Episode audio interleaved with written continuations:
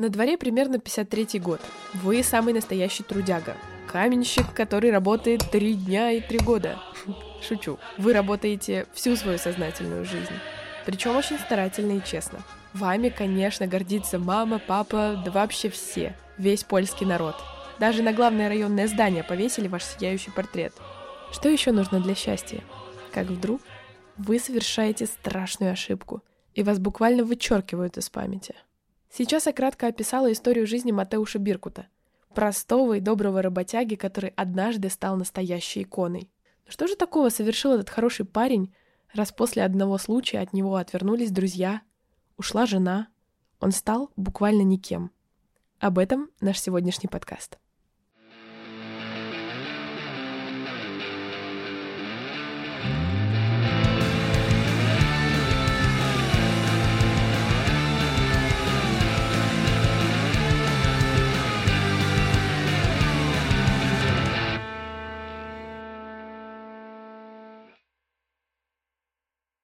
«Человек из мрамора» — точка отсчета протестных фильмов, где режиссер Анджея Вайда критикует власть, партию и мнение большинства. Как этот фильм допустили в прокат с жесткой цензурой Польши 60-х? Какие необычные киноприемы использовал Вайда? И почему «Человек из мрамора» стал культовым и запустил целую волну протестов, которую позже назвали периодом кино морального беспокойства? Всем привет! Это подкаст «Я не бомж, это гранж», и с вами Саня и... Артём. Сегодня мы обсудим один из важнейших польских фильмов и на его примере расскажем про особенности эпохи кино морального беспокойства. Для начала погрузимся в атмосферу маленького строящегося городка Польши 50-х годов, где царит коммунизм, и все нацелены на то, чтобы бить рекорды и работать, естественно, на благо стране. Самый обычный бригадир, на стройке Новой Хуты каменщик Матеуш Биркут своей бригадой неожиданно бьет рекорд и кладет несметное количество кирпичей за одну смену, чем заслуживает всепольскую известность, славу и уважение. Именно это поначалу собирается рассказать студентка режиссерского факультета Агнешка в своей дипломной работе. Но типичная история стахановца оказывается куда более драматичной. И первые архивные кинопленки, которые находит Агнешка в своих изысканиях, по настроению схожи с советскими плакатами, где труд — это дело чести, благородства и геройства. Матеуша Биркута там ставит в пример всему польскому народу и делают из него такого вот героя-стахановца. Но последняя архивная кинопленка, которую находит Агнешка, заставляет ее усомниться в том, насколько была непротиворечивой и непоколебимой фигура Биркуш, поскольку на этой пленке зафиксировано то, как со стены, где висят самые лучшие работники предприятия, снимают плакат с лицом Матеуша Биркута. И Агнешка, как молодой и пытливый ум, сразу же интересуется, а почему же это самого лучшего каменщика Новой Хуты, который поставил рекорд, снимают со стены лучших работников предприятия. Интересно, как банальный советский фильм про то, как бьют рекорды рабочие, превращается в личную драму, как маленького честного человека съедает государственная машина.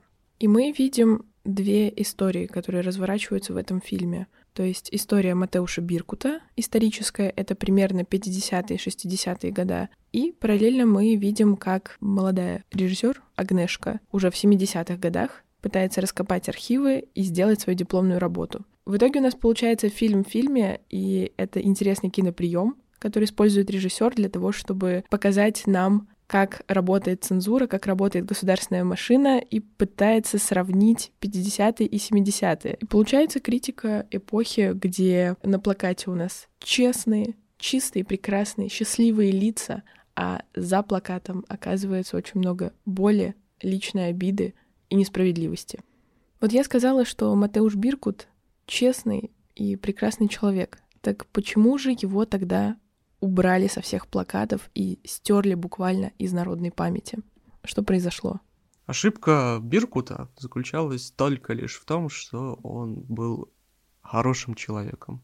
Как мы уже сказали, вся история Биркута подается через Агнешку, которая ездит по всей Польше туда-сюда и собирает информацию от э, очевидцев, от знакомых Биркута, получая тем самым полную картину, а не только ту, которую показывали в пропагандистских архивных кинозаписях. Так вот, в чем же заключалась ошибка Биркута? Почему он, будучи хорошим человеком, действительно, оказался в немилости у власть имущих. Во-первых, он использовал свою всепольскую всенародную славу как ресурс для того, чтобы помогать своим товарищам. Он выбивал для них квартиры. Во-вторых, по сюжету фильма Матеуш начинает разъезжать по всей Польше и показывает, как правильно класть кирпич по его методике. И на одном из таких, так сказать, мастер-классов кто-то дает в руки Матеушу, который работал без перчаток, раскаленный кирпич, из-за чего у него случается травма, он больше не может проводить свои, так сказать, мастер-классы. Матеуш сразу попадает под надзор службы государственной безопасности, и они начинают подозревать в первую очередь его товарища, его лучшего друга, который был с ним в бригаде, который вместе с ним всегда ездил на вот эти вот мастер-классы по кладке кирпича. И подозрения э, государственной безопасности выливаются в то, что товарища Биркута арестовывают. И Биркут не может с этим смириться. И посему он постоянно бегает в отделы службы государственной безопасности. Сначала в районную, где ему постоянно говорят, что вы знаете, мы совсем разберемся, у нас все схвачено. Если он не виновен, мы точно его отпустим. Естественно, проходит год, два, ничего не происходит, никого не выпускают. Поэтому Матеуш собирается в Варшаву. В Варшаве, в Главном управлении государственной безопасности, ему говорят все то же самое. Матеуш верит, но, к сожалению, это доверие ничем не оправдывается, и его друга так и не выпускают, несмотря на то, что он действительно невиновен. Никто не знает, кто на самом деле подложил кирпич. И все заканчивается тем, что Матеуш, полное разочарование, напивается в ближайшем варшавском баре и вместе с цыганским оркестром, который он, так сказать, нашел в ресторане, снял, идет к зданию службы государственной безопасности и кидает в окно камень. Но прежде чем Артём расскажет вам, чем закончилась пьяная выходка Биркута и каковы были ее последствия, я бы хотела еще вспомнить одну очень яркую и прямую метафору. Сцену, где Матеуш приходит на собрание рабочих, то есть среди его коллег, каменщиков, других, и пытается на собрании сказать о том, что произошла несправедливость, и посадили его друга, который ни в чем не виновен. Он просится к трибуне, но его не пускают. Говорят, а у тебя текст же не подготовлен. Не можем тебя просто взять и пустить к микрофону, потому что ты не согласовал текст, его не одобрили, его не проверили. Матеуш все равно отбирает микрофон и говорит, ребята, вы же знаете меня, вы знаете моего друга. Он честный человек. И в этот момент его микрофон заглушают, и все начинают петь гимн хором. И мы видим беспомощного Матеуша Биркута, который из героя социалистического труда, из огромного торжественного плаката превращается в маленького беспомощного человека, который ничего не может сделать против огромной толпы, поющей гимн и не слышащей его мольбы о помощи. Очень сильная сцена, прям до мурашек, где он идет сквозь толпу, оборачивается на своих коллег и понимает, что это все предатели, что они ему не помогут. Да, это такая одна большая метафора на то, как государство заглушает тех, кто не то чтобы даже не согласных, а просто тех, кто хочет что-то сказать вне повестки. А дальше идет довольно гротескная сцена суда над Матеушем и над его другом, где ему вменяют то, что он напал на управление государственной безопасности вместе со своим, цитата, террористической организацией, которая называется «Цыганский оркестр». На самом деле, когда я это первый раз смотрел, я не сдержался и засмеялся в голос, потому что довольно смешно и гротескно получилось то, как действительно государство может извратить вообще любое событие. Буквально высосать из пальца обвинение и сказать о том, что цыганский оркестр — это террористическая организация. Да, то есть он буквально шел с цыганским оркестром, а получилось так, что в глазах суда это была его террористическая организация. И он напал на отделение государственной безопасности, несмотря на то, что просто кинул камень в окно. И за сим Матеуша Биркута сажают в тюрьму на два года. С тех пор начинается его... И с этих пор начинается шельмование Матеуша. Происходит та самая сцена со снятием плаката. От него уходит жена. И когда он возвращается обратно в свою новую хуту, его там уже, к сожалению, никто не ждет. И из личной драмы Матеуша Биркута режиссер «Человека из мрамора» Анджея Вайда создает проблематику в целом всего фильма и открывает тем самым эпоху кино морального беспокойства. Что это за эпоха? Кино морального беспокойства — это фильмы, которые были как раз созданы в 60-х годах в Польше, которые как-либо прямо или косвенно критиковали власть. На самом деле, из всех фильмов, которые я успела посмотреть из этой киноэпохи, «Человек из мрамора», помимо того, что это первый фильм, который был снят в этой стилистике и тематике, мне кажется самым сильным и самым смелым фильмом. Потому что все остальные сюжеты, которые я успела посмотреть, как-то косвенно на втором плане критикуют власть. А здесь буквально весь фильм, что история Матеуша Биркута, что история Агнешки Холланд, про которую мы еще чуть подробнее скажем дальше, говорят о том, что власть не права, и она съедает человека, съедает его свободу и не дает высказываться. Немного обрисуем так сказать, политический, социальный, исторический контекст, в котором родилось кино морального беспокойства. Это, собственно говоря, конец 70-х, середина 70-х. И в это время польское общество было максимально подавленным. Представьте себе, что вы сидите где-нибудь в заточении. Ну вот, родители посадили вас на домашний арест. И в какой-то момент мама вам говорит, ну вот завтра сможешь погулять. А к вечеру потом говорит, ты знаешь, нет, ты не пойдешь, ты еще на два месяца заточен тут. И так повторяется три раза. Вот то же самое происходило и с Польшей, когда каждое сменявшееся руководство сулило обществу либерализацию и освобождение от такого диктаторского, автократичного, тоталитарного гнета коммунизма. Но всякий раз это заканчивалось подавлением восстаний, в том числе и с применением армии и с погибшими. И, в общем-то, польское общество настолько сильно разочаровалось в коммунистических идеях, что им нужен был какой-то выход из этой безнадеги, из этой депрессии.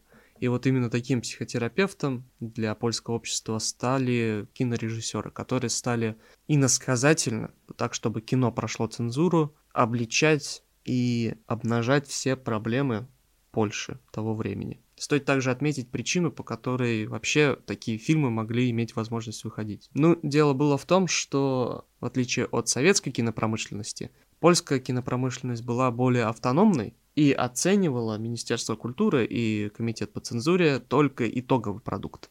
И если режиссер снимал что-то про рабочего на поверке, то это, в принципе, как сыр по маслу прокатывало без проблем. Ну, потому что на поверке это фильм про рабочего. Но пытливые польские умы всегда находили в этих фильмах тот подтекст, который закладывался изначально режиссером. Именно благодаря этому польское общество могло находить, так сказать, выход для своего разочарования, что впоследствии потом и вылилось в итоге в конце 80-х годов в огромные протесты уже на Гданьской судоверфи. Но при этом ты вот говоришь, что фильмы с антипольской повесткой легко допускали, но «Человек из мрамора» не тот случай, потому что лента должна была появиться еще в середине 60-х годов. Сценарий был написан, его даже опубликовали, он вышел в русском переводе, но к постановке не допустили. И только в середине 70-х годов Человек из мрамора получает разрешение на постановку, и это происходит именно потому, что на тот момент министром культуры был Юзов Тейхма. Человек, который достаточно либерально смотрел на это все и допустил достаточно много фильмов к прокату, хотя не должен был. Именно из-за того, что он был достаточно либеральным, демократичным, его в один момент убрали с поста, естественно, потому что ну, допустить человека из мрамора к прокату — рисковое дело. Многие фильмы из эпохи кино морального беспокойства показывали в кинотеатрах как-то очень аккуратно, сбоку, и не было огромных афиш, как мы видим сейчас. То есть ты проходишь мимо кинотеатра, видишь огромные афиши и думаешь, о, вот туда я, наверное, пойду, на этот фильм, на этот мультик и так далее. А тогда это все делалось крайне аккуратно, несистемно, то есть можно было попасть на какой-нибудь сеанс, о котором говорили буквально за день до показа. Можно было увидеть в определенных журналах короткие заметки, что вот такой-то фильм с примерно таким сюжетом будет показываться в таком-то кинотеатре. Как раз если мы говорим про страдающих от давления государственной машины героев, то мы легко можем вспомнить ту же Агнешку Холланд, студентку режиссерского, которая в один момент начинает страдать от государственной машины. Да, не только Матеуш Биркут, главный герой фильма, находится под гнетом, но и главная героиня другой временной линии, вот Агнешка. Фильм вообще начинается с того, что один из ее наставников бракует одну из ее работ. Говорит, ой, извините, нам это не подходит. Вот смотрите, сталь, или что он там говорит, вот металлозавод сталелитейный. Смотрите, там вот выпустили столько-то стали вот это нам интересно, вот это нам нужно. Как э, говорил Гадар про людей, родившихся в 70-х годах, ребенок Маркса и Кока-Колы. То есть кажется, что уже чуть более либеральная повестка дня должна быть, то есть чуть меньше цензуры, но она все еще присутствует. Да, и Агнешка, которая все таки преобладает, наверное, Кока-Кола, нежели Карл Маркс, она такая бойкая, не готова идти на компромиссы, и поэтому просто она снимать не хочет. Поэтому она идет своим путем. И, собственно говоря, снимает свою дипломную работу как раз про историю Матеуша. Но фильм заканчивается на той же ноте, на которой начался. Фильм Агнешки, к сожалению, не принимают и выпускать не собираются. И так прямо и говорят. Это мы выпустить не можем и не собираемся. Ей даже не дают завершить эту работу. То есть там буквально уже почти концовка, уже почти финальный монтаж. И ей говорят о том, что мы закрываем все архивы, мы не даем тебе кинопленку, все, хватит снимать свою работу, ты зашла слишком далеко. И она понимает, что на самом деле она на верном пути, но приостанавливает ее съемочный процесс. И, кстати говоря, отсюда, от вот этого эпизода, где у него буквально из рук выхватывают кинопленку, можно рассказать про другую особенность кино морального беспокойства. Это достаточно рваный монтаж. Многие сцены снимались с первого дубля. Диалоги в большинстве своем были импровизированными, именно потому, что никто не знал, в какой момент могут прервать съемочный процесс. Понимали, что могут очень быстро прикрыть лавочку, если вдруг узнают, что в этом фильме будут критиковать власть помимо документальности, еще ощущается особая какая-то живость в этих фильмах. То есть как будто очень много жизни и очень мало киношности, условно говоря. Потому что диалоги кажутся супер бытовыми. То есть ощущение, что кто-то просто включил камеру и начал снимать, что находится вокруг него. И еще для фильмов такой эпохи характерна полная вот эта атмосфера разочарования в реальности. Такое отражение эпохи полной депрессии, которой находилось польское общество, и это прям хорошо видно в фильмах. Ну, в том же кинолюбителе, например, это очень хорошо видно. А даже по цветовой гамме, в которой он снят, синие, темные цвета. И это видно в э, «Человеке из мрамора». Фильм поначалу смотрится очень дистопично, потому что лично я, когда увидел сцену, где Агнешка берет вот эту пленку из архива с тем, как снимают плакат Биркута со стены. При этом стоит отметить, что именно эта пленка, она не сопровождается текстом, в отличие от других. Другие пленки до этого, которые восхваляли Биркута, они сопровождаются текстом, рассказывают о том, что кто такой Матеуш Биркут, чем он знаменит, какие у него успехи, а это просто немая и без текста. И на самом деле очень тревожно стало от нее, когда я на нее посмотрел. Антиутопично смотрится картина, разочарование в жизни и в системе лезет и со всех щелей. Никто даже не скрывает. Ну и главная героиня Агнешка, собственно говоря, она как такой рупор вот этого самого разочарования. Она всегда гнет свою линию. Ну и история Матеуша Биркута, она, конечно, сама по себе в принципе показывает полное недоверие общества к государству. Они его видели как бездушную машину, которая может в любой момент взять и перемолоть тебя вне зависимости от того, какой ты. Мне нравится еще, как мы разочаровываемся сначала, видя историю Матеуша Биркута, которая еще снята на черно-белую пленку, и ты думаешь, вот, история очень грустная, но она была давно. И как будто бы кажется, ну, по какой-то там позитивной логике, что вот было плохо, думаешь, что сейчас уже хорошо, и сейчас такого не должно происходить. Потому что кадры, где нам показывают уже историю Агнешки, они в цветном формате. Тебе кажется, что вот уже современность, уже, наверное, нету такой цензуры, но потом мы видим, что в конце Агнешка сталкивается абсолютно с такой же ситуацией, как и Матеуш Биркут, и буквально повторяет историю героя своего документального фильма. Расскажи, пожалуйста, а какие у тебя ну, под конец общее впечатление от фильма. Но в самом начале, когда была завязка, мне было в какой-то степени немножко скучновато, потому что я видела вот эти стандартные кадры счастливого рабочего, который бьет рекорды, и думала, ой, я такое уже видела в кино, уже смотрела советские фильмы, достаточно. В какой-то момент хотелось выключить. Но потом, когда всплыл этот кадр, где снимают плакат Биркута, это меня зацепило. Это был чудесный крючок, чтобы проснулось любопытство, а что же случилось? Он же абсолютно идеальный рабочий. У него не было никаких зазубринок, не было никаких минусов, почему его вдруг решили убрать. И, в принципе, мне кажется, фильм смотрится очень хорошо, то есть мне нравится, как Анджея Вайда работает с ручной камерой, что добавляет, опять же, живости.